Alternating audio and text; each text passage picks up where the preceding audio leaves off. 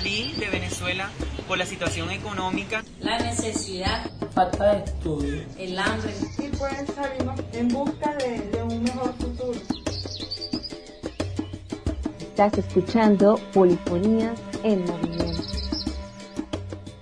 Hola, hola, bienvenidos y bienvenidas a este podcast y estaremos hablando con nuestra compañera Daniela Monroy, investigadora escrita al Observatorio de Venezuela de la Universidad del Rosario. Hola Frank, muchas Bienvenida, gracias. Dani. Gracias por la invitación eh, y a Caribe Afirmativo por tenernos hoy acá y bueno, espero que esta conversación sea de interés para el que quiera aprender del tema.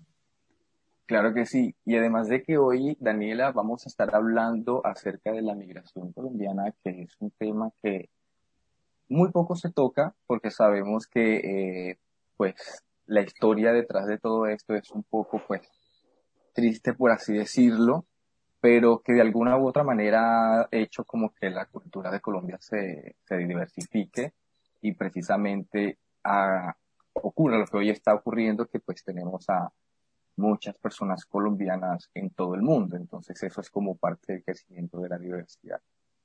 Pero hay algo en todo esto, Dani, que te quisiera como preguntar en este caso, porque pues vamos a estar hablando mucho de estos temas, entre ellos pues acerca de, de todo lo que ha traído, o mejor dicho, lo positivo que se ha venido eh, cosechando de todo esto y preferiría un poco que nos enfoquemos allí como en eso positivo para precisamente eh, darle una buena cara a todo esto.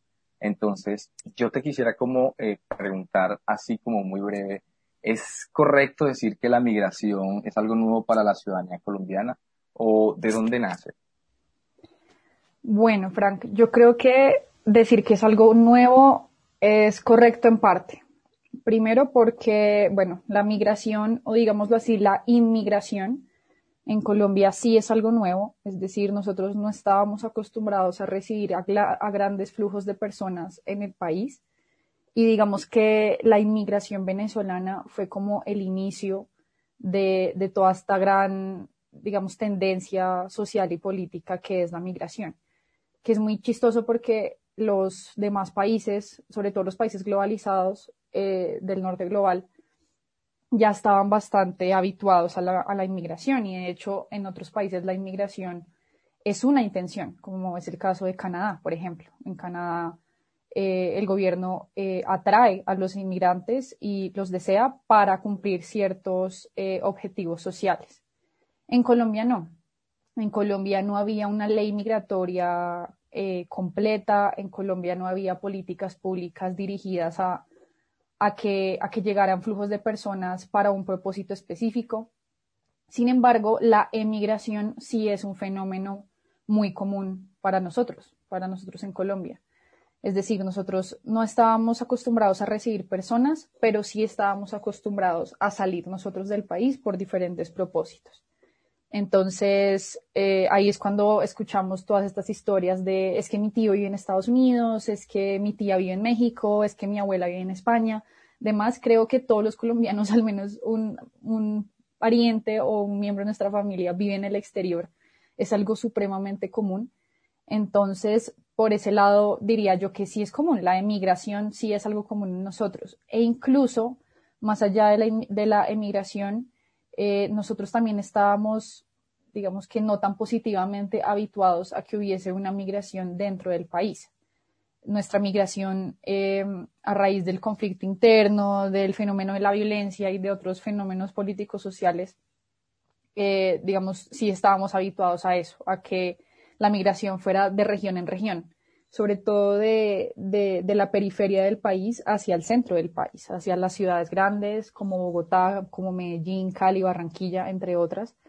Y todo eso fue a raíz de la violencia y conforme se recrudecía la violencia, por supuesto que se recrudecía también esa, ese, movimiento de nosotros al interior del país. Entonces, por ese lado, digamos que sí es común. Y eh, en esa misma línea, nosotros también estamos acostumbrados a que a que la migración eh, sea, como te decía ahorita, a causa del desplazamiento interno, pero también eh, nuestra emigración hacia el exterior es, digamos, también común a veces que no sea por las razones correctas, en tanto que es forzada también en, muchos, en, muchos, en muchas circunstancias y se debe en parte a que no hay oportunidades o la gente no ve proyectado su, su, su, calidad de vida aquí en Colombia, entonces lo que hace es emigrar. Y digamos que sí es un fenómeno común en cuanto a que estamos en un mundo globalizado y la migración y la inmigración es cada vez más común. Pero bueno, Colombia hasta ahora, más o menos desde el 2015, cuando empieza a recibir a los venezolanos, es que se da cuenta de que la migración también puede ser forzada en, en, en los países vecinos, el caso de Venezuela. Eh, y es la primera vez, digamos, en la historia que Colombia recibe a este momento ya casi dos millones de personas, según el último conteo que, que hizo Migración Colombia, que fue en enero de 2021. Dos millones de personas que están acá en Colombia por las razones, digamos, más dolorosas posibles, que es eh, el conflicto, la crisis social, económica y política que se vive en Venezuela. Eh, pero bueno, en lo que compete a los colombianos, por supuesto que sigue siendo un, un fenómeno común la emigración y de hecho diría yo que desde el siglo XX, más o menos desde los años 60 es cuando se empieza a ver como la primera ola emigratoria grande, eh, que fue la de los colombianos yendo hacia Estados Unidos, que esa fue una emigración más de las élites colombianas, es decir, la gente rica del país iba a Estados Unidos a educarse, eh, hacía sus pregrados, sus maestrías, doctorados y volvía a Colombia. Eh, en algunos casos, por supuesto, en otros casos, digamos que la gente se quedaba en el exterior. Eso para los años 60. En los años 80 comienza una segunda gran ola migratoria que fue paradójicamente de los colombianos hacia Venezuela. Eh, eso fue en los años 80 cuando... Muy hablado de eso, ¿verdad?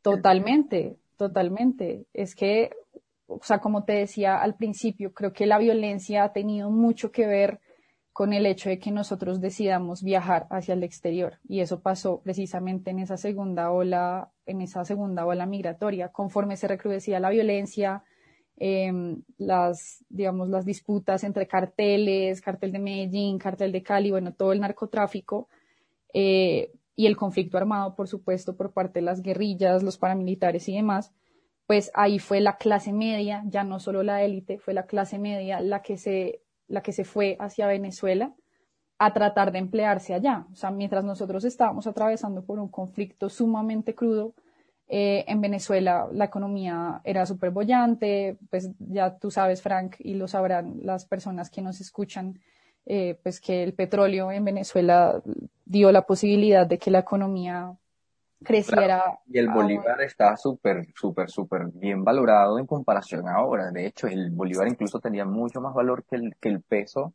eh, colombiano y era ese como el principal punto de atracción para las personas eh, colombianas que trataban de emigrar a Venezuela. Totalmente. De hecho, Venezuela no tenía nada que ver con la Venezuela de hoy. O sea, la, la Venezuela de los 80 era era el, país casi que central de, de, América del Sur y era el país que más prometía, su economía era la que más prometía, la que crecía a mayor, a mayor velocidad. En cambio, Colombia para ese momento pues era como el paria, porque era el país en conflicto, era el país que tenía el conflicto, eh, digamos, el conflicto armado más, más largo del hemisferio. Entonces eso llevó a que los colombianos pues se fueran para Venezuela eh, a hacer muchas cosas, no solamente a vivir, porque esa es la otra, esa es la otra parte como graciosa del tema y es que uno también acá en Colombia escucha muchas historias de, de los abuelos que se fueron para Venezuela y viajaban constantemente hacia Venezuela y cruzaban la frontera para conseguir electrodomésticos, para comprar carro, para un montón de cosas y se da cuenta uno de que la migración no era forzada, era más pensada desde la clase media para conseguir recursos, era como motivada por unas razones más económicas que cualquier cosa. Y ya en los años 90, que fue como la tercera gran ola emigratoria de parte de nosotros, de los colombianos hacia el exterior, eh, ya se empezó a ver que nosotros íbamos hacia Europa, es decir, ya no íbamos solo a Venezuela siendo país vecino, cruzando la frontera, eh, ahí era más sencillo porque era el país vecino, sino que ya es una emigración transoceánica, entonces, la ida de nosotros a, hacia España pues promovió una circulación de profesionales grande, un intercambio de conocimiento mucho más grande, O sea, ya, ya como que las causas eran sobre todo educativas, un poco similar a la primera ola emigratoria eh, hacia Estados Unidos. Pues eso para hablar. La diferencia es que esta era como un poco más organizada, ¿sí? Porque es que obviamente para poder migrar desde, desde Colombia a España hay que planificarlo todo, desde el tiquete hasta quién te va a recibir e incluso lo que se va a hacer allá. Entonces, pues digamos que esa fue como un poco la evolución de, de, de la migración para, para las personas que, como dices tú, porque es que mira que hay, un punto clave y es que sucede algo similar a lo que sucede en Venezuela. Por ejemplo, primero las personas que podían migran, las personas que tenían los recursos suficientes para hacerlo y tenemos también en este caso después que ya cuando viene el tiempo ya de que como quien dice, la crisis ya golpea a todos y todas, entonces allí empieza la clase media a tener que planificar. Y, y es que imagino también en medio de todo esto el esfuerzo que hace en este caso la clase media, porque pues los recursos que tiene la clase media sabemos que precisamente se llama media porque son limitados. Entonces, pues es como un sacrificio bastante alto, pero de alguna u otra manera hace que se cree como algo más organizado, algo más como que, bueno, sí, si voy a España tengo que hacer esto, voy a esto, esto y esto, y ya tienen una visión. Y comparto como una anécdota personal de una amistad que se fue precisamente por el conflicto armado, eh, vivía en Valledupar, bueno, actualmente vive en Valledupar, pero en ese entonces eh, ahí, ahí llegaron pues grupos armados, incluso pues lamentablemente le asesinaron al hermano y pues otros familiares y él tuvo que irse, se vino a Barranquilla y en Barranquilla dijo pues yo aquí no hago nada, me estoy avanzando y pues planificó todo muy bien para irse a España. Y fíjate que España le dio como ese, ese salto de, para él poder comprar aquí casa, carro, y pues actualmente tiene una vida como más tranquila, pero no porque Colombia se lo haya como tal dado, ofrecido, pues, o le ha dado la oportunidad, sino que fue a España y allá fue donde trabajó y precisamente con, con esa economía es con lo que alcanzó como a, a, consolidarse aquí en Colombia. Entonces es como, me viene como un ejemplo viviente eh, de todo esto y claro, es, el sacrificio obviamente es bastante alto porque pues es casi que huir, literal. Claro, Claro, y, yo creo que lo que tú apuntas acá y lo que hablábamos al principio, creo que lleva a una, conclusión que es la que yo de pronto quisiera dejar después de, esta introducción, y es que la posición de nosotros como sociedad, tanto la posición eh, de los gobiernos de, cada país del mundo que, atraviesa un fenómeno migratorio, que son casi todos, porque estamos en un mundo globalizado en el que la circulación de las personas es muy alta, creo que la posición sobre la migración no puede ser una. O sea, creo que tanto tú como yo no podemos decir es que qué chévere migrar o, o, qué feo migrar, que es, digamos, en Colombia, por ejemplo, una posición muy común, pues por el contexto y demás, es qué pereza los migrantes o qué hacen estos acá, es que no, no es su país, qué están haciendo acá, por qué vienen, por qué nos vienen a quitar el trabajo, demás. Creo que la posición no puede ser esa, precisamente porque la migración, como hemos dicho, es muy compleja. Es, las razones que responden a migrar son muchas. Puede ser ramificación familiar, puede ser eh, porque un país en el exterior paga mejor la mano de obra y yo quiero ir a trabajar allá, porque me pagan mejor que acá. Pueden ser oportunidades laborales, pueden ser oportunidades de estudio, puede ser la intención de mejorar el nivel de vida, demás. O sea, son muchas las razones y también están las razones que son mucho más complejas, por supuesto, eh, las razones eh, que envuelven a la migración, por ejemplo, de Siria o de la misma Venezuela, insisto. Son conflictos, conflictos armados y violencias que generan tal convulsión social que la gente no tiene más que hacer que salir de su país con lo que tiene en la mano, básicamente. O sea, no es una migración como la que, la que tú citabas ahorita, en la que, por ejemplo, de nosotros hacia España, que es una cosa muy pensada, porque por supuesto que yo no puedo irme a otro país, mejor dicho, cambiar de continente para tentar la suerte. Yo no puedo decir, me voy a España mañana, voy a coger un bus, a ver qué pasa, y si no pasa nada, pues me devuelvo. Nosotros, eh, pues tenemos la facilidad con, por ejemplo, España particularmente por la, porque no hay una barrera idiomática, digamos que el español facilita, pero la gente sí, de hecho, a la hora de pensar irse para España, a pesar de, la ventaja del idioma, por supuesto que emigrar a Europa es una cosa muy compleja. O sea, estamos nosotros acá en Colombia, en América Latina, viajar a Europa es una cosa, tiene que ser sumamente premeditada. No es como yo decir me voy a Venezuela, que tal vez es cruzar la frontera y ya. Eh, que tampoco no quiero decir con eso que, sea un proceso sencillo. Lo que quiero decir es eh, que, digamos, no hay una extensión eh, tan larga en tiempo y en, sí, en tiempo para, para tener que pensar cómo hacerlo.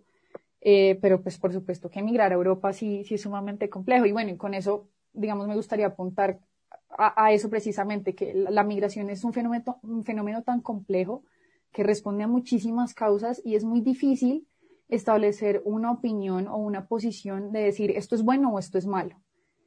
No, yo creo que la posición de nosotros como sociedad, y de hecho me parece importante tenerla porque tener una posición social ya sea buena o sea mala sobre la, sobre la migración, pues es una presión también para los gobiernos a que hagan algo, a que también sienten una posición precisamente de decir, de tratar de controlar la manera en la que las personas entran a través de sus fronteras.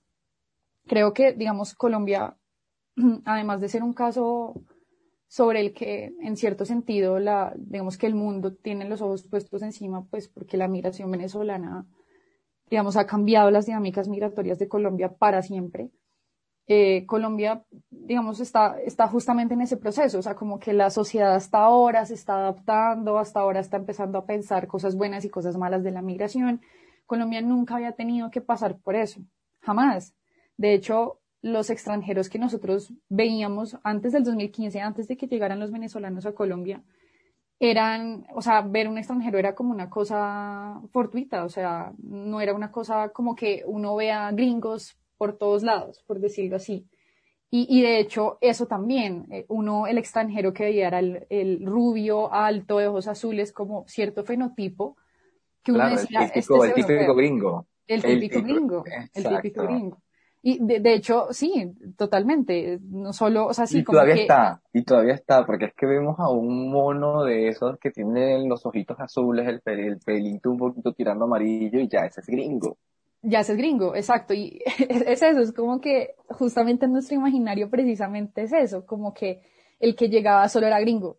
O sea, como que gringo, entre gringo, cabe desde Estados Unidos ahí pasando por Canadá hasta los países europeos, me han dicho, todo el mundo es gringo. Aplica, aplica para todo aquel que tenga el pelo un poquito amarillo y los ojos azules. No importa que sea, costeño.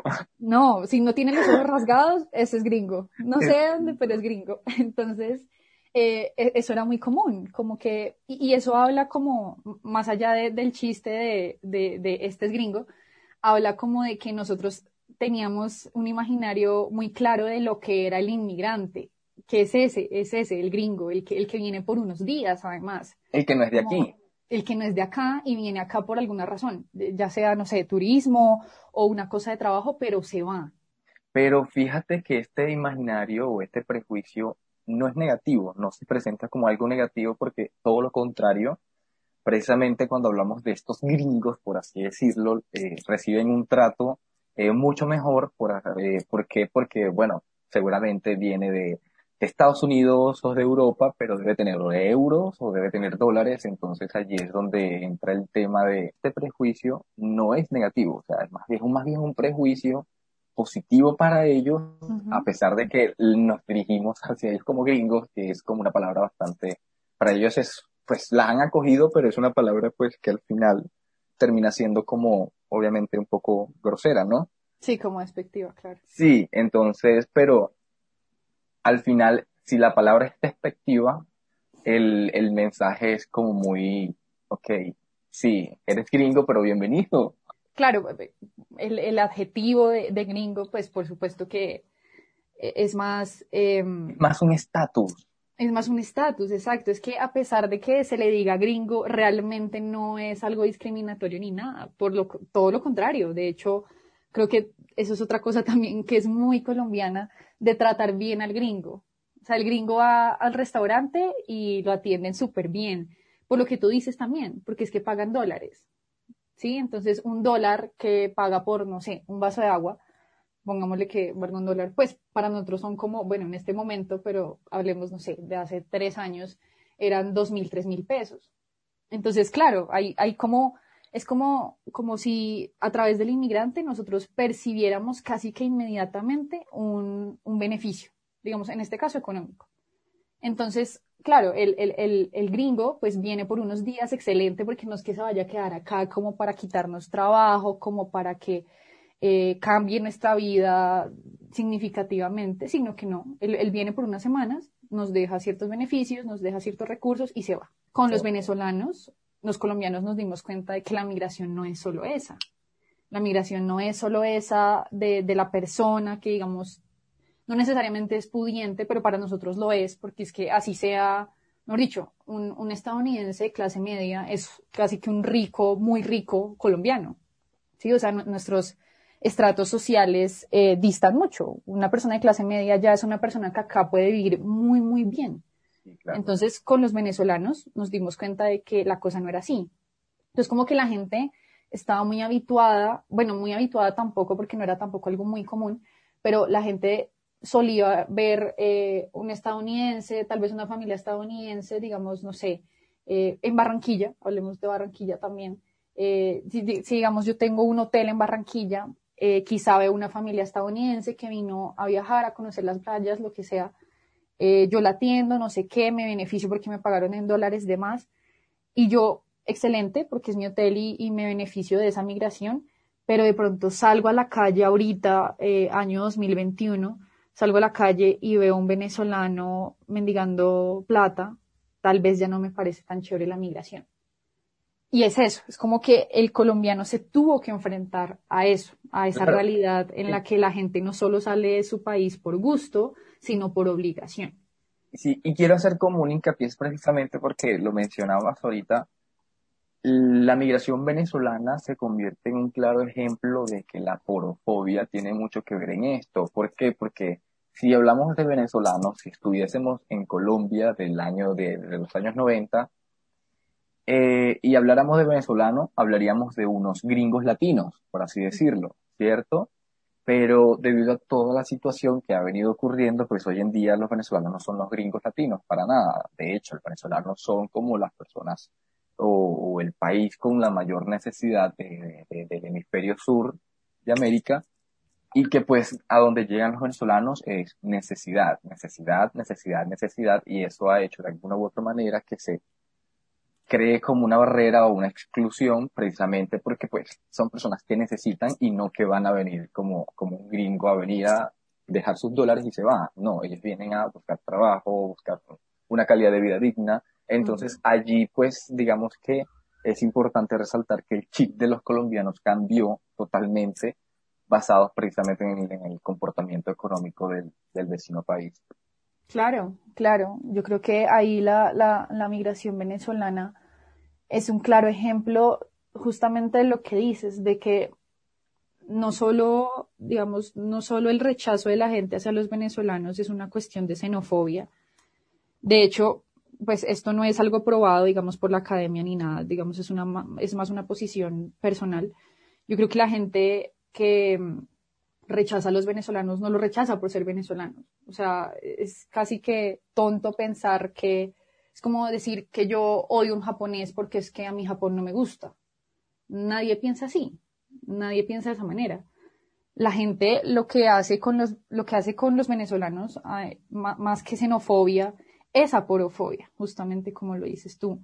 Y yo esto lo aprendí de dos personas con las que trabajo y que admiro mucho, eh, investigadores del observatorio donde yo, donde yo me desempeño, María Clara Roballo y Ronald Rodríguez son las dos de las personas, primeras personas que yo escuché hablando de eso, de que la xenofobia era también aporofobia, porque es que la gente no solo odia al venezolano por ser venezolano, eh, la gente no odia, no sé, una venezolana o un venezolano famoso, no sé, Alicia Machado, la gente no la odia por ser venezolana. La gente empieza a generar un rechazo es cuando sale de su casa y en su calle, del frente de su casa, no había nadie y ahora hay un venezolano con su, eh, un venezolano, un hombre con su esposa venezolana y sus hijos venezolanos pidiendo plata. Eso es lo que la gente odia y eso termina siendo precisamente aporofobia, es decir, no es un odio al venezolano porque es venezolano, sino porque está pidiendo plata, porque está en una condición de pobreza que lleva a que, digamos, el imaginario que yo tenía dentro de mi, de mi barrio, clase media, donde no robaban, donde no pasaba nada, eh, digamos que yo ahora creo que eso cambió a causa de los venezolanos. Yo no tengo cómo probarlo, pero yo genuinamente creo que el único factor de cambio que hubo entre tal año y el día de hoy es la llegada del venezolano. Entonces, como a mí me robaron ayer, yo creo que el venezolano tuvo que ver y punto. No tengo pruebas, pero tampoco dudas, básicamente. Entonces, la gente piensa de esa manera ahora. Y claro, parte de la necesidad de culpar. Total. Obviamente, entonces, como quien dice por ahí, al perro más flaco se le pega las garrapatas. No, pues. Exactamente. Un dicho por allí. Pero, Totalmente yo, bueno, me parece súper interesante, Dani, y sabes que yo estaba escuchando un tema eh, de Juanes que, me, que cuenta un poco como la historia de, de, la migración, por así decirlo, pero, o más, no la migración, sino más bien el motivo, las razones.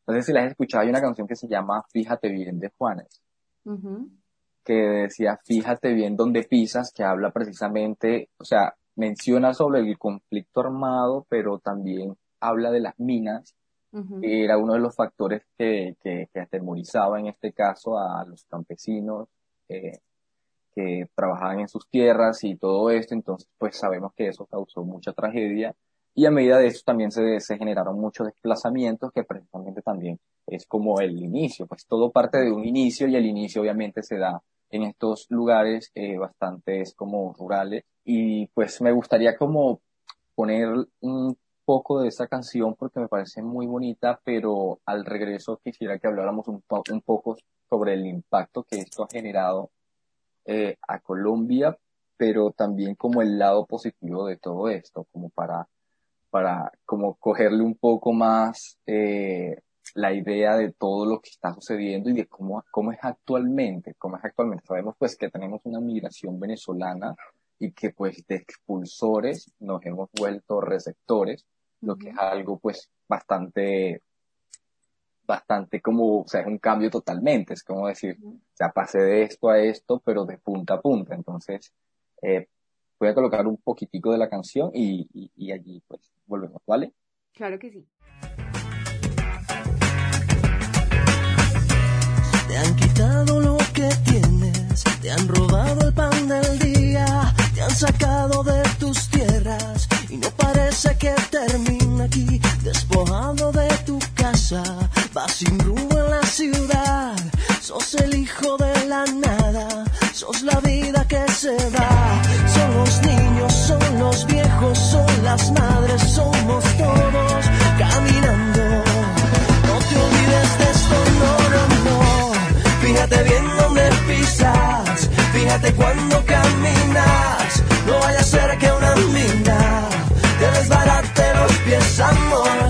Fíjate bien dónde pisas, fíjate cuando caminas. No vaya a ser que una mina te desbarate los pies. Ya no sé quién es el dueño de tu vida y de la mía. Solo sé que hay un cuento que no parece que termina aquí.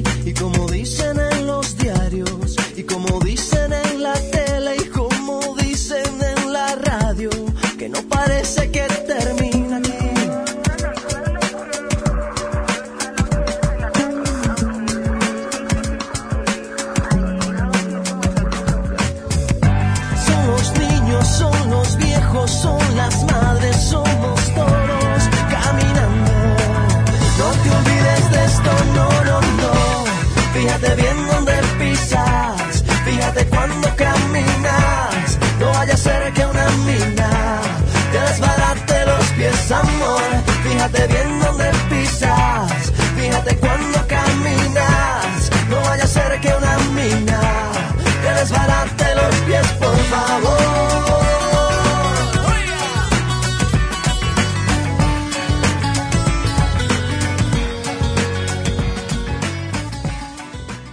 Bueno, escuchando eh, el temazo de Juanes, fíjate bien, y además de eso, pues nos hace como tener una reflexión de todo esto.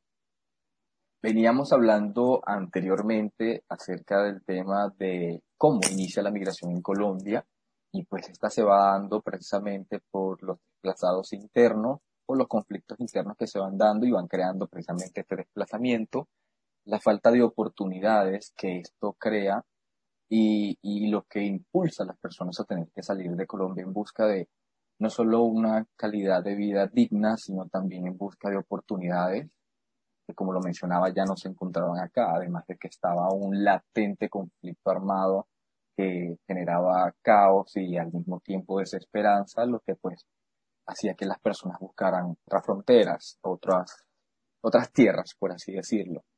Pero en medio de todo esto, eh, Dani, quisiera como preguntarte qué impacto ha generado la migración en Colombia, ya sea en lo económico, en lo, en lo social y en lo cultural. ¿Cómo se, se da todo esto? ¿En qué lo siente Colombia? Bueno, Frank, yo creo que, bueno, el caso colombiano es, es, es particular, eh, pero creo que el, el, impacto, digamos, a nivel económico, el impacto más grande, creería yo que son las remesas. El, el hecho de que haya al día de hoy, hoy, eh, junio de 2021, el hecho de que haya más o menos 6 millones de personas, de, de, colombianos viviendo en el exterior, eso tiene unas implicaciones económicas muy grandes. O sea, las remesas representan un porcentaje que no es bajito, un porcentaje eh, del, del Producto Interno Bruto. Entonces ahí nos damos cuenta de que en parte la economía colombiana se sostiene de los, de los ciudadanos que viven en el exterior y que les pagan eh, en dólares, en euros, en soles, bueno, cualquier otra moneda eh, que no sea moneda. el peso colombiano, sí, básicamente. 6 eh, millones, ¿verdad? Dijiste, 6 seis millones. Seis importante millones. y me encanta resaltarlo porque cuando, cuando hablan de cifras a mí me, me, me fascina porque eh, da una idea del impacto eh, de, de, todo esto, ¿sí? Pues uh -huh. actualmente eh, de Venezuela han salido 5 millones de venezolanos y venezolanas alrededor del mundo, casi 6.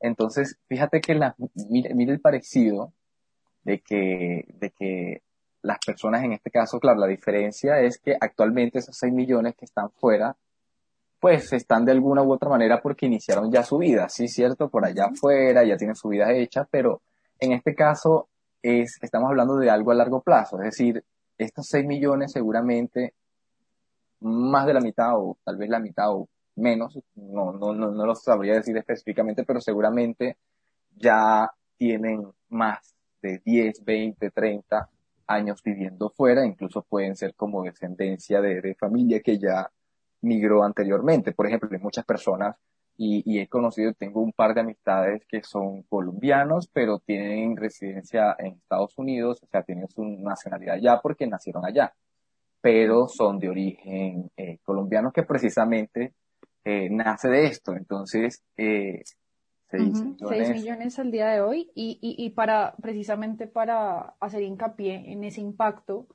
eh, del que tú, del que tú eh, hablas en este momento, eh, démonos cuenta que ahorita son 6 millones, ahorita año 2021, pero en 2015, hace no mucho tiempo, eran 2 millones de colombianos los que vivían en el exterior.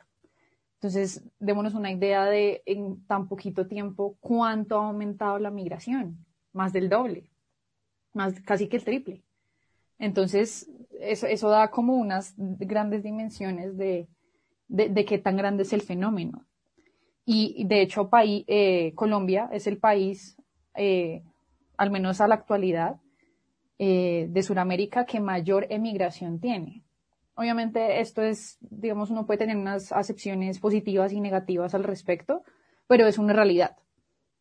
Y, y, eso se relaciona también con, con, un fenómeno muy interesante dentro de la migración, que es el de los retornados, que tiene que ver también con lo que tú decías ahorita. Es, digamos, común que haya colombianos que sean de papás colombianos, de abuelos colombianos, de familia colombiana, que hayan nacido en el exterior, digamos, hablemos nuevamente de Venezuela para hablar eh, del caso Colombia, eh, y esas, esos colombianos, porque también son colombianos, a pesar de haber nacido en Venezuela, digamos, tienen binacionalidad, eh, es decir, son colombo-venezolanos, pues por la situación que vive Venezuela, que todos conocemos, eh, ellos han vuelto a Colombia, que es su país, muy a pesar de que su acento sea venezolano, que muy a pesar de que nunca hayan pisado territorio colombiano, son, son colombianos, porque su familia es colombiana y pues la nacionalidad eh, se pasa por sangre. Entonces, digamos que ese, ese fenómeno también es interesante tenerlo en cuenta a la hora de hablar de migraciones, de los retornados, de la gente que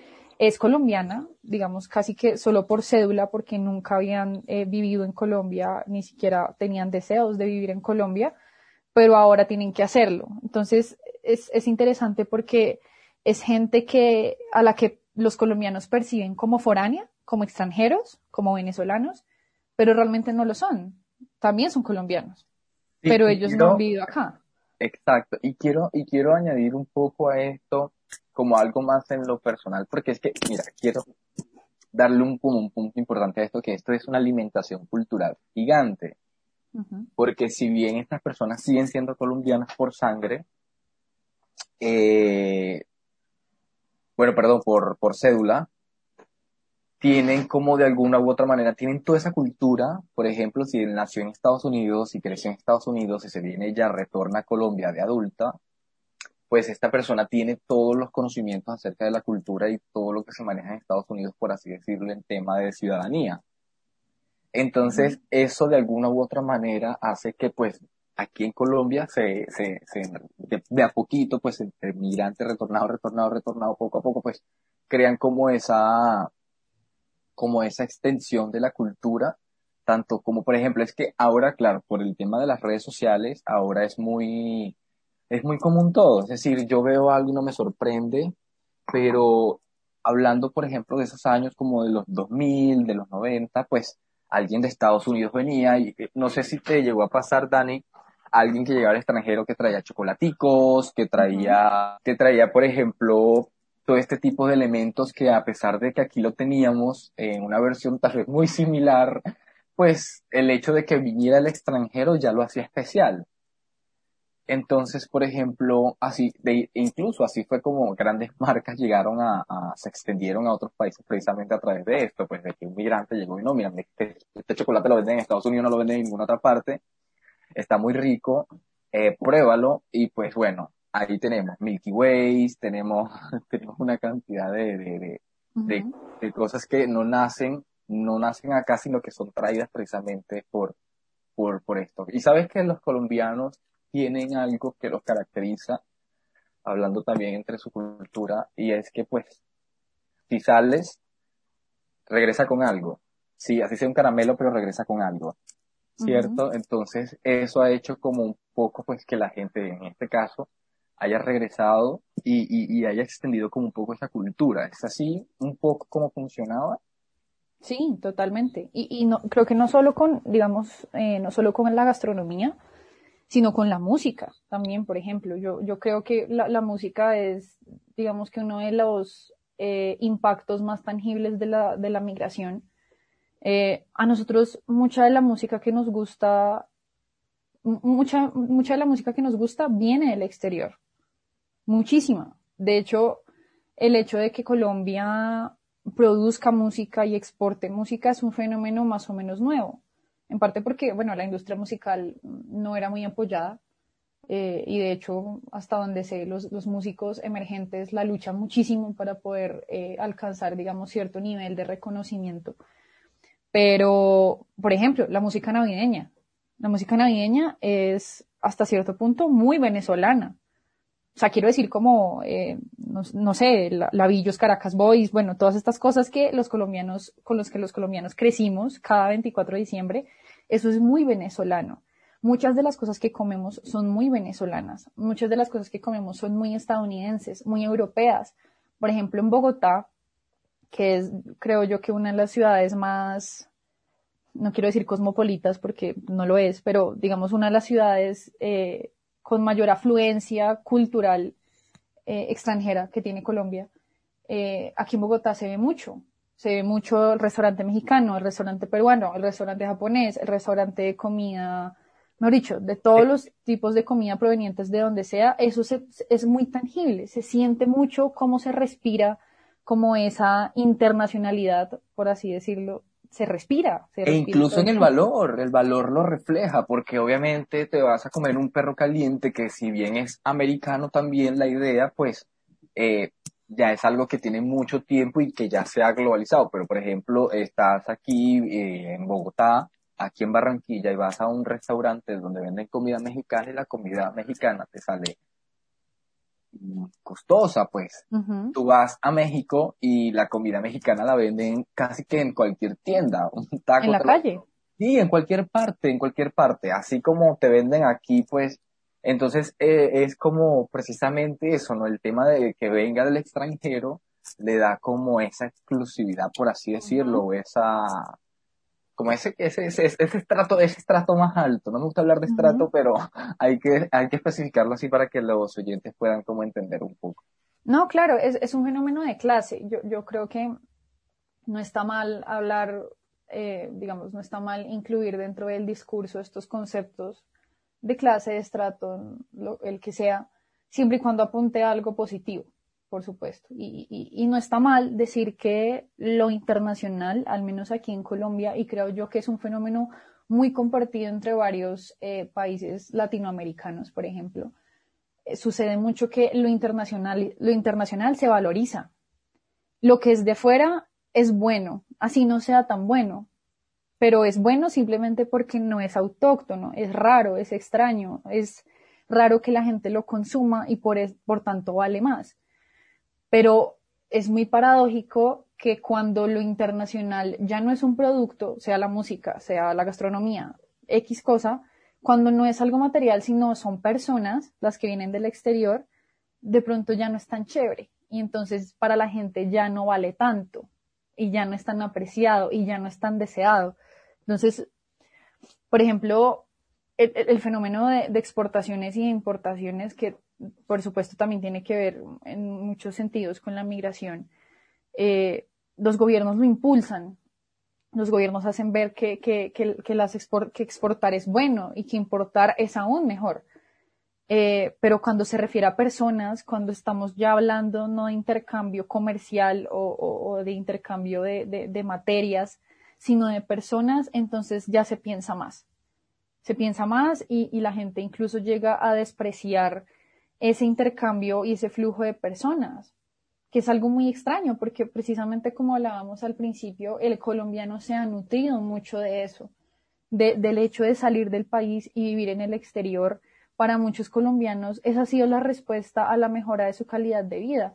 Yo creo que es muy común nosotros ver en Colombia, yo creo que ya segundas y terceras generaciones de personas que viven bien, pero cuyas familias vivían antes muy mal.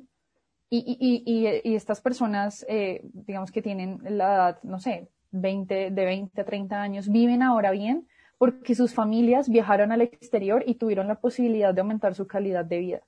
Entonces, digamos que nosotros los colombianos somos muy conscientes de los beneficios de emigrar y hasta ahora nos estamos haciendo conscientes de los impactos positivos y por supuesto negativos porque no, digamos como todo fenómeno social no es puramente bueno ni puramente malo.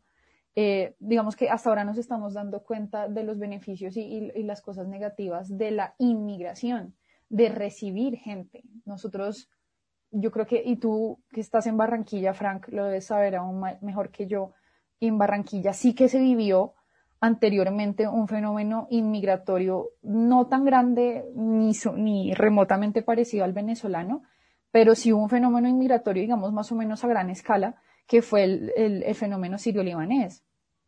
Entonces, los, los- o sea, digamos que en Barranquilla es muy común y de hecho hay una familia, un clan político que tiene, que tiene pues, ascendencia por ese lado, que digamos una de las familias más eh, con más poder en el Caribe colombiano precisamente es producto de, de esa, de ese tipo de inmigración.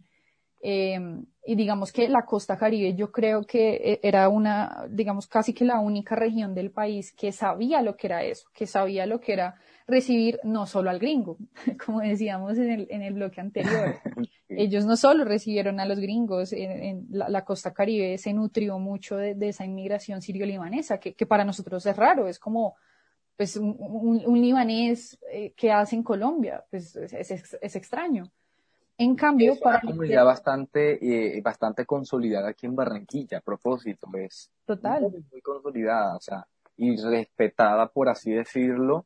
Eh, eh, ellos, o sea, es como si una Barranquilla se hubiese dividido o, le hubiesen dado, dicho como que, bueno, este pedazo de Barranquilla es para, para ustedes, para que Ujú. estén aquí y, y eso, y fíjate que la gente aquí lo ha recibido también al punto en el que ya ni siquiera eh, lo ven como algo de, o sea, ya no lo ven, ya no lo ven ni siquiera como extranjeros. No, para Mm, nada. No, son unos barranquilleros más. Entonces, es como parte precisamente de ya la aceptación cultural de, de, de, de todo esto.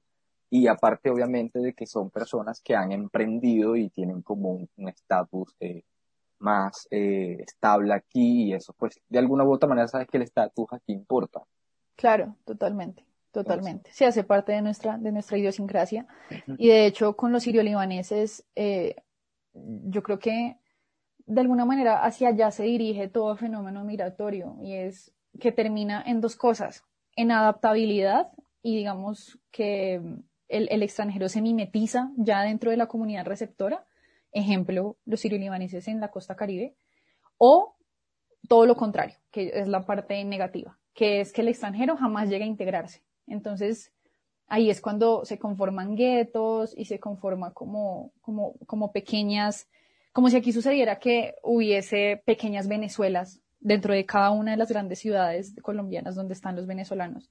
Ese es el peor de los escenarios, el peor de todos, porque además de que genera xenofobia, eh, digamos que la comunidad receptora, en este caso los colombianos, pues no logran percibir ni el mínimo beneficio de la, de la, de la inmigración. Entonces, ese es el peor de los escenarios. Y la xenofobia, más allá de que, feo rechazar a la gente, que fea la discriminación, no, terrible, más allá de eso, eh, la xenofobia no es buena, digamos, pensándolo en el sentido más purista posible, la, la migración, la, la, xenofobia no es positiva precisamente por eso, porque genera rechazo y al generar rechazo se conforman como dos bandos. Entonces los colombianos que son los buenos y los venezolanos que son los malos y entonces cuando nos topamos en cierto escenario social o, laboral o el que sea, no nos podemos ver. Ese es el peor escenario posible. Yo por eso he sostenido cuando tengo la oportunidad de hablar de esto, digamos, eh, públicamente, como es este caso, grabando este podcast contigo, Frank, eh, sostengo yo que por eso es tan peligroso que los funcionarios públicos y las autoridades en general que tienen, o sea, la gente que tiene el poder de hablar a los demás eh, y que los demás los escuchen, por eso creo yo que es tan peligroso que, que se promuevan discursos xenófobos, porque a un gobernante, digamos, X alcalde, es al que menos le beneficia que su sociedad no se lleve bien. Porque es que los inmigrantes hacen parte de la sociedad. Así no lo quieran, el más, la, persona más xenófoba posible no puede ocultar esa realidad. Es así y punto. O sea, los venezolanos están acá y además tienen una vocación de permanencia, por lo que tú decías también anteriormente, y es que el venezolano acá no viene de vacaciones. Venezolano acá viene mínimo mínimo a conseguir por un tiempo un recurso para poder enviarle a su familia y poder vivir medianamente de forma decente. Entonces, eso quiere decir que, que, es un fenómeno al que nosotros nos tenemos que adaptar sí o sí. Y la función de, de, de los funcionarios públicos, pues básicamente es esa, lograr que esa adaptabilidad se desarrolle y se dé a tal punto que sea beneficiosa para ambas partes. Exactamente. Entonces, creo yo que, que, que promover un discurso xenófobo pues es peligroso precisamente por eso, porque es que si yo promuevo la xenofobia dentro de mi población, lo que voy a hacer es que se creen dos bandos distintos, dos bandos distintos y, y, y que y, es el peor escenario para cualquier gobernante, porque tener una sociedad polarizada y dividida a tal punto es una imposibilidad de gobernar a esa sociedad. Es decir, Por la gobernabilidad mismo. se dificulta. Correcto, pero es porque tal vez no se promueve lo positivo, sino que por otro lado se promueve más lo negativo, que era como el tema de que, bueno, sí, eh, a quién echarle la culpa, o sea, independientemente, si los venezolanos o acaban de llegar, a, se robaron algo, eh, pues a quién es más fácil culpar, ¿sí? Uh -huh. Entonces, eso crea un poco como esta división, pero a propósito de hablar del lado positivo, o sea, de, de, de en todo esto de que no se, no se visibiliza o tal vez es lo que menos se visibiliza, yo quisiera aprovechar como para pues preguntarte en ese mismo sentido qué, qué, qué lado positivo le ves como a la migración.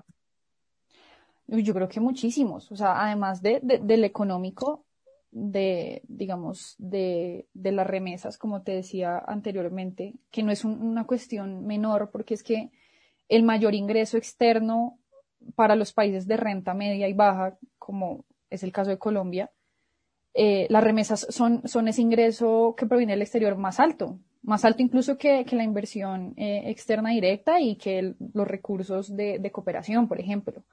Entonces, por supuesto que en un país como Colombia las remesas constituyen un porcentaje muy, muy, muy importante de la economía. Y la economía, por ejemplo, en situaciones como esta, eh, en, que, en que la economía está en una situación muy difícil, eh, pues las remesas constituyen más que nada eh, algo positivo. Eh, y yo creo que ah, también relacionado con lo que hablábamos ahorita, el, el, el aspecto cultural que haya una transferencia de conocimientos entre un extranjero y un local es lo más positivo que puede suceder. Lo más positivo que puede suceder. O sea, la, la cultura colombiana a través de la inmigración se nutre. O sea, de hecho, volviendo al, al caso de la costa caribe con la inmigración sirio-libanesa, tú, mejor que yo, eh, Frank, lo debes saber, ¿cuántos platos eh, barranquilleros eh, tienen componentes sirio-libaneses? La comida típica barranquillera no se puede entender sin tener en cuenta la migración. O sea, a este punto, o sea, el día de hoy no se puede entender la, la, cultura eh, de la costa caribe sin entender la, la, la inmigración. Demasiada diversidad y eso Totalmente. lo hace súper único y lo hace eh, importante precisamente. Exacto. Porque es, es un enriquecimiento, es, es una herencia que hemos, que la tenemos muy presente y pues la hemos sabido como llevar pues de la mano de la cultura precisamente que mencionaba Silvio Libanés. Entonces, uh -huh. es Exacto. definitivamente. Exacto. Y, y a eso iba también yo ahora, la diversidad. Ese es otro aspecto muy, muy, muy positivo de la migración. Cuando una sociedad es diversa y, y sobre todo en un país como Colombia que tradicionalmente se ha mirado el ombligo, que el colombiano solo conoce al colombiano, eh, digamos, tiene muy poca afluencia de, de, lo que viene de afuera. En ciertos sentidos, pues, digamos que al día de hoy ya eso no aplica tanto porque en un mundo tan globalizado, pues por supuesto que sí nos nutrimos de múltiples culturas constantemente, así sea a través de la televisión. Pero en la época de nuestros papás, nuestros abuelos, pues eso no era así. La gente no conocía cómo se vivía afuera. Entonces, la migración es como una manera como de importarle la cultura exterior al colombiano, por llamarlo así. O sea, es, es, como traerle conocimiento para que lo conozca de primera mano. O sea, para que, para que sea tangible para él. O sea, solo que el colombiano hable con un extranjero ya es diversidad y ya es un intercambio cultural.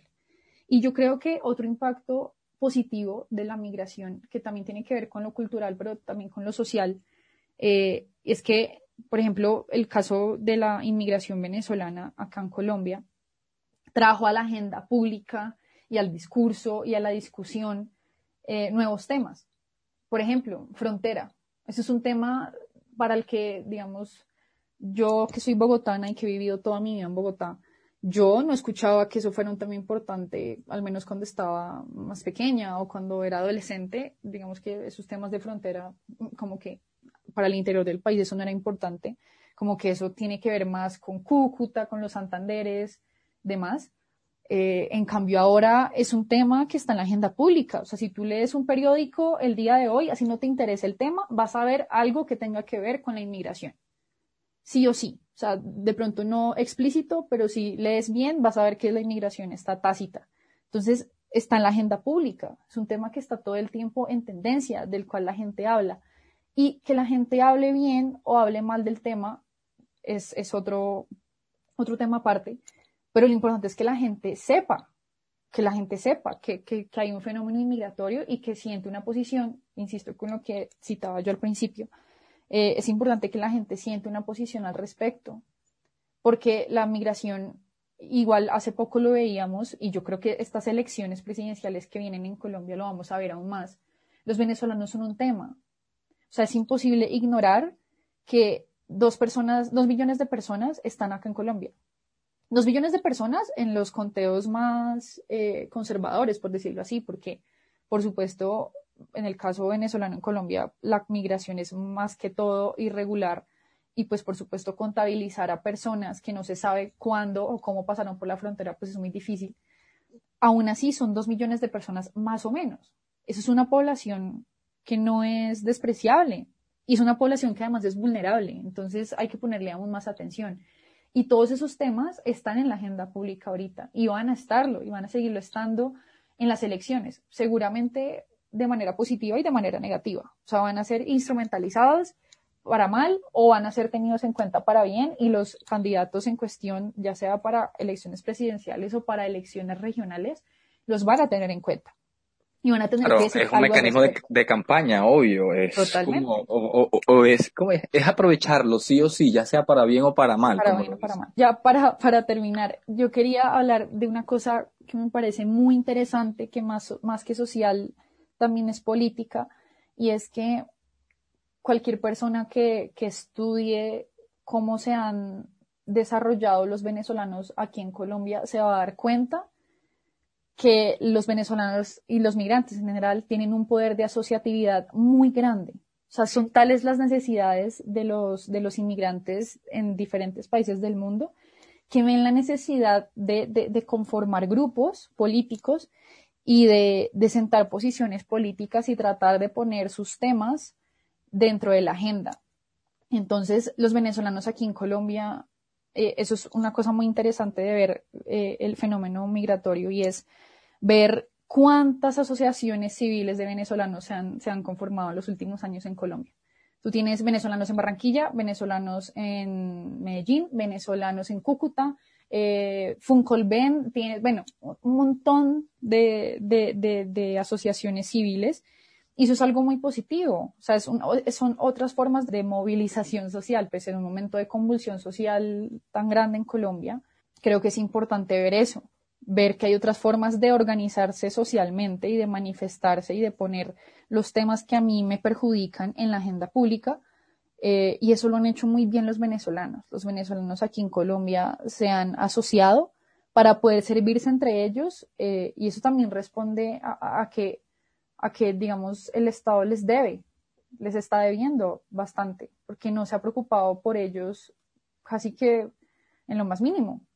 Y esa, esa es la verdad. Entonces, ante eso, los venezolanos han, eh, pues han conocido la necesidad de, asociarse y de conformar asociaciones. Y yo creo que los colombianos podemos aprender mucho de eso, de esas formas de movilización soci- social que se han inventado los venezolanos aquí en Colombia. Y podemos hacernos parte de eso también. No, no tanto que se han inventado, sino que aprovechamos lo que ya existía y lo adaptamos a, a, a nosotros, pues a la, a la situación. Digamos que Claro. le, le sacamos como, en medio de toda la necesidad, sacamos como un provecho eh, para bien, obviamente, y para beneficio precisamente de quienes más lo necesitan. Entonces, Dani, eh, pues yo quisiera como agradecerte, obviamente, muchísimo, pero antes de, antes quisiera como que si pudieras darle algunos consejos a, a estos oyentes eh, que pueden o tienen pensado migrar en un futuro, ¿qué consejos les daría, en este caso, Daniela, qué consejos le darías a estas personas que nos escuchan? Bueno, yo creo que lo importante a la hora de migrar es conocer las experiencias de los que ya han migrado. Y conocer las experiencias de, por ejemplo, si yo quiero migrar a, no sé, México, tengo que saber las condiciones en las que voy de pronto yo a vivir cuando migre a México. Y eso hace parte de un proceso de información que creo que cualquier migrante debe asumir justamente antes de migrar. como estudiar, por ejemplo, la cultura, la economía y todos estos temas, incluso hasta políticos, porque es muy Los importante. políticos, por supuesto. Claro. Por supuesto, Porque- yo, yo, yo, esa es más una posición personal, pero yo creo que uno no puede irse a vivir a otro país sin conocer la política de ese país como es. Y, y, y, y, sin conocer, dado caso que yo decida tomar cierta decisión, como por ejemplo quedarme, yo no puedo no saber ese país que va a pensar de que yo me quede. Pero pues digamos que es, es muy sencillo dar consejos eh, para, para el caso de una migración de, esa, de, ese, de ese talante, que es intencional, que es pensada, que de pronto responde a que a mí no me estén sacando en mi país, sino que, digamos, como una decisión personal y, parte de mi conformación de proyecto de vida sea vivir en otro país, pues excelente. Digamos que ahí la cosa es más premeditada y es más pensada y, es mucho más sencilla. Pero pues yo creo que más allá de eso, también es importante que nosotros como sociedad entendamos que la migración no es simplemente esa, no es simplemente la del gringo eh, viniendo a Barranquilla al hotel porque se tiene que quedar dos meses para una junta, dos semanas para una junta de negocios. Esa no es la única migración que existe. Y, dentro, de un, mundo tan globalizado y dentro de una interdependencia global como en la que nos, nosotros vivimos en este momento, también es común que haya conflictos de tal magnitud que saquen a la gente de su país. Y nosotros en Colombia somos viva representación de eso. Entonces, más allá de darle consejos a la gente de cómo debería migrar y, de cómo pedir una visa o de a qué consulado acudir cuando esté en la ciudad a la que migre, yo creo que yo más bien quisiera apuntar a eso, a, nosotros como sociedad, no solo los que migran, eh, sino las sociedades de, de, cada uno de los países, cómo estamos asumiendo la migración. Más, más, mi consejo es más ese, más cómo nosotros podemos pensar en cómo estamos asumiendo el hecho de que llegue un extranjero a vivir al lado de mi casa y se vuelva mi vecino. Claro, yo, hay, hay, que incluirlo. Exacto, es, es, esa, esa, esa, es la posición y yo creo que más allá de, de que qué bonito es incluir a la gente, que qué feo es discriminar, no, la posición es más como si, si yo rechazo al que está al lado, eso a largo plazo me va a traer cosas malas tanto a mí como al que estoy rechazando. Entonces, realmente creo que de nosotros como sociedad y de nuestra manera de pensar y de la intención que tengamos de integrar al extranjero, depende el futuro de, del país, de, de, bueno, de Colombia para el caso de nosotros. O sea, por, lo que decía yo anteriormente, y es que la migración tiene unas magnitudes tan grandes, unas dimensiones tan grandes, no solo en número de personas, eh, sino, digamos, en, impacto social, económico y político, lo que hablábamos ahorita, que es imposible ignorarla. O sea, yo no puedo decir simplemente no me interesa el venezolano y punto, yo sigo mi vida de largo. No, porque es que es sumamente probable que yo el día que mañana pida un trabajo, seguramente también lo va a pedir un venezolano. Entonces, no es posible que yo eh, decida edificar mi vida sin tener en cuenta al extranjero. A este punto ya no es posible. Ya no es posible porque los venezolanos hacen parte de la cultura colombiana y va a, haber va a llegar un punto en el que ya no va a haber ese otro, ya no va a haber el nacional y el otro extranjero y no va a haber ese rechazo, sino que ya como que va a ser natural, ¿sí? Como que vivimos colombianos y venezolanos ojalá que, que, sea más pronto que tarde, que vivamos en las mismas condiciones, que ya no haya una competencia por recursos, eh, una competencia injusta, sino que ya los venezolanos estén regularizados y, digamos, se les den todas las facilidades de vida para vivir de una manera digna o más o menos digna, como lo hacemos los, los colombianos. Entonces yo creo que es más eso, más que aconsejar a la gente sobre cómo migrar, mi, mi consejo va más a eso, a, cómo asumimos los que hacemos parte de las comunidades receptoras, porque, bueno, también es porque es lo responsable de mi parte, porque yo no soy migrante, eh, no lo he sido ni lo soy. Yo, como decía anteriormente, soy colombiana, toda la vida he vivido acá, eh, pero precisamente porque me, desempeño dentro de este tema de la migración, pues tengo una posición clara y es que digamos que si como colombiana necesito sentar una posición frente a los venezolanos. En mi caso es positiva, no exijo que así lo haga todo el mundo y tampoco exijo que, ni creo que lo correcto sea forzar ese proceso de, adaptación, pero creo que sí es importante, sí es importante que nosotros como parte de la comunidad receptora desarrollemos una posición frente a la migración. Entonces es eso, es mi, consejo es ese, es como usted que nos está escuchando, eh, medítelo, medite qué, qué significa para usted la migración y bueno, si usted decide ser migrante algún día, seguramente lo va a entender y, va a entender por qué la gente migra y ojalá, por supuesto, que no sean las condiciones que lo han tenido que hacer los, los venezolanos, que es dentro de un conflicto y de manera forzada y con solo una maleta eh, casi que vacía en la mano. Eh, entonces, pues sí, básicamente eso. Así es, bueno, que así sea y a seguir los, los consejos de Daniela Monroy, eh, investigadora adscrita al Observatorio de Venezuela en la Universidad del Rosario. Daniela, mil millones de gracias por acompañarnos, es de verdad un placer. Te dejo entonces el micrófono para que te despidas de los oyentes, agradeciéndote nuevamente por habernos acompañado y, nada, esperamos volver a tenerte pronto. Bueno, Frank, muchas gracias a todos quienes nos escucharon en esta charla larguita. Esperamos que, bueno, haya sido del agrado de ustedes, que, bueno, les haya dejado algo para, para pensar de pronto. Y a ti, Frank, muchísimas gracias de verdad por la invitación. Eh, ya había tenido yo la oportunidad de, trabajar con Caribe Afirmativo, son una organización admirable. Eh, creo que ustedes hacen un trabajo muy bello y muy importante, más que todo, que es pensar pensar y hacer cosas por una población vulnerable dentro de otras poblaciones vulnerables, como es la población LGBTI, dentro de la población migrante venezolana, por ejemplo, que no es, es el único ámbito en el que ustedes trabajan, pero sé que lo hacen, me parece muy valioso. Eh, así que bueno, qué rico en este momento poder hacer parte de eso y poder haber charlado contigo, porque más que creo que lo, lo chévere de este espacio es eso, que es una charla, no es como una cátedra ni nada por el estilo. Entonces, qué rico, Frank, haber podido charlar contigo y bueno, mil gracias por la, por la invitación. Claro que sí, gracias Dani y no se pierdan el próximo podcast aquí en esta lista, así que muchísimas gracias por escucharnos. Este audio fue posible gracias al generoso apoyo del pueblo de Estados Unidos a través de USAID. Los contenidos son responsabilidad de Caribe Afirmativo y no necesariamente reflejan las opiniones de USAID o del gobierno de Estados Unidos de América.